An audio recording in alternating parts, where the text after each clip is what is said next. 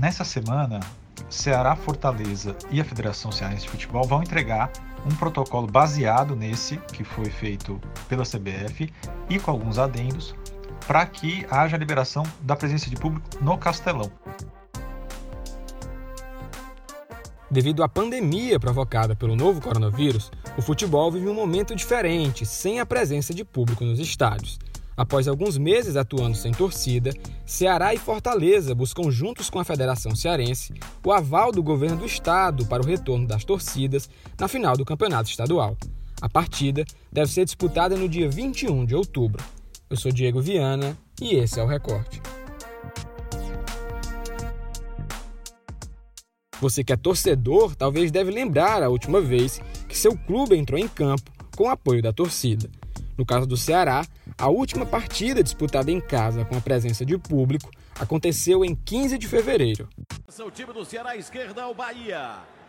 Vai apitar para começar o jogo aqui na Arena Castelão. Rádio Povo CBN. Apito o árbitro, a bola está rolando na Arena Castelão. Ceará, Bahia. E a bola para o time do Ceará dominando com Luiz Otávio. Levantou aqui pelo lado esquerdo para Bruno Pacheco. Semana vai embora.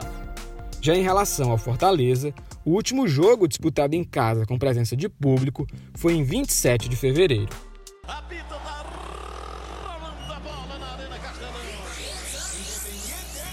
Futebol, o povo CBN com Renilson Souza. Tá comigo, tá feliz, tá bem com a vida. Naval Independente pelo comando do ataque lá pelo lado direito. Chega a marcação. Recupera o time do Fortaleza. Dali em diante, a pandemia deixou mais de 9 mil mortos e outros 255 mil infectados somente no Ceará. Diante do cenário, os campeonatos foram paralisados e os clubes enfrentaram meses sem poder sequer treinar ou entrar em campo. No mês de julho, as equipes puderam retornar às suas atividades mediante a protocolos sanitários que visam evitar a propagação da Covid-19. Há duas semanas, a Confederação Brasileira de Futebol enviou ao governo federal um estudo elaborado com propostas para o retorno do público aos estádios. O documento enviado ao ministro da Saúde, General Pazuello, contou com um protocolo de retorno gradual que determina a ocupação inicial de até 30% da capacidade dos estádios. Mesmo com o aval do Ministério da Saúde, o retorno ainda não foi autorizado devido a questões sanitárias envolvendo estados e municípios que devem sediar os jogos. O que está determinado até o momento é que o retorno do público em jogos do Campeonato Brasileiro da Série A deve acontecer de forma isonômica, ou seja, o público só retorna aos estádios quando todas as regiões tiverem o aval das autoridades locais. Até o momento, somente o estado do Rio de Janeiro autorizou o retorno do público aos estádios.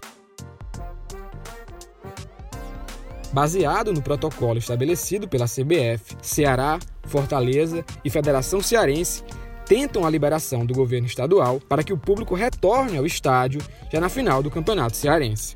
Como a final do Campeonato Estadual trata-se de uma competição local, essa ocasião exclusiva não desrespeita o acordo de isonomia entre os clubes da Série A. Para falar mais sobre esse assunto, o recorte de hoje recebe o editor de esportes do jornal O Povo, Fernando Graziani. Oi, Graziani, seja bem-vindo ao Recorte. Como está a situação da volta ao público aos estádios a nível nacional? A retomada da presença de público nos estádios no Brasil ainda está em fase de estudo.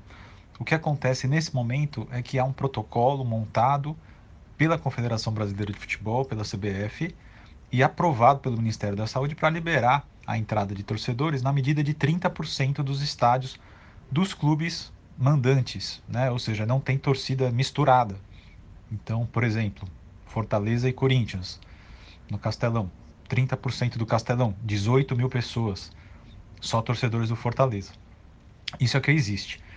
Mas os clubes brasileiros não aceitaram a volta picada. O que, que eu quero dizer com picada? Ah, um estado sim, outro estado não, e por aí vai. A decisão deste momento é que a volta tem que ser simultânea ou seja, todas as cidades precisam liberar na mesma época, no mesmo dia, na mesma semana.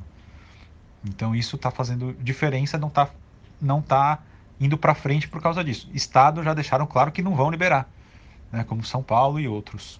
E Graziani, por que essa semana será decisiva para o retorno do público aos estádios aqui no Ceará. Nessa semana, Ceará, Fortaleza e a Federação Cearense de Futebol vão entregar um protocolo baseado nesse que foi feito pela CBF e com alguns adendos para que haja liberação da presença de público no Castelão.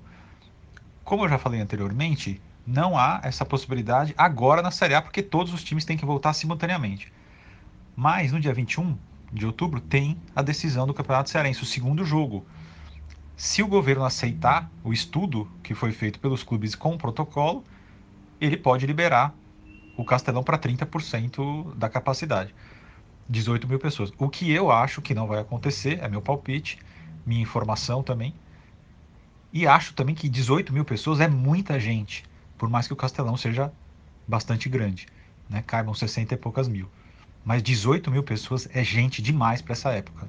É, e como deve acontecer esse retorno do público na final do Cearense, caso o governo do estado autorize? Em relação ainda à final do Campeonato Cearense, suponhamos que haja realmente a liberação do, do Castelão para público para esse jogo do dia 21 de outubro, que é o segundo jogo da decisão. Né? O primeiro foi 2 a 1 para o Fortaleza, sem a presença de público do Ceará, que era mandante, e sem a presença de público do Fortaleza também, obviamente os clubes acordaram e o Ceará e Fortaleza eles têm eles têm alguma aproximação fora de campo. Eles têm feito muitas coisas juntas, né? E em pró do crescimento de, dos dois. Então, nesse caso, se houver liberação, a torcida será dividida, ou seja, 9 mil para cada lado, e também a renda será dividida, eventualmente se tiver lucro. Então tá, tá nessa posição. Os clubes não estão otimistas com uma decisão favorável do governo, mas eles estão começando a se mexer com documentação, com pareceres, e o governo do estado é que vai decidir, como tem decidido toda a volta da economia. Um dos argumentos dos clubes é que voltou tudo, e não há, não há mentira nisso. Voltou absolutamente tudo, por mais que a pandemia esteja por aí, as pessoas continuem morrendo. Claro que em proporção menor, mas ela existe.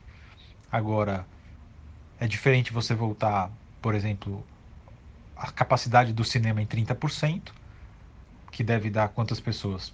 100, 80, depende do tamanho da sala, e 30% do estádio, que vai ter 18 mil pessoas, né? Então tudo isso faz, faz diferença na hora da avaliação. E para encerrar o episódio de hoje, o Recorte tem como dica o podcast Vida de Jornalista. O podcast é produzido por Rodrigo Alves e traz histórias de quem faz jornalismo. No episódio do último sábado, eu tive o prazer de participar para contar os bastidores aqui do Recorte. Então confere lá e até a próxima.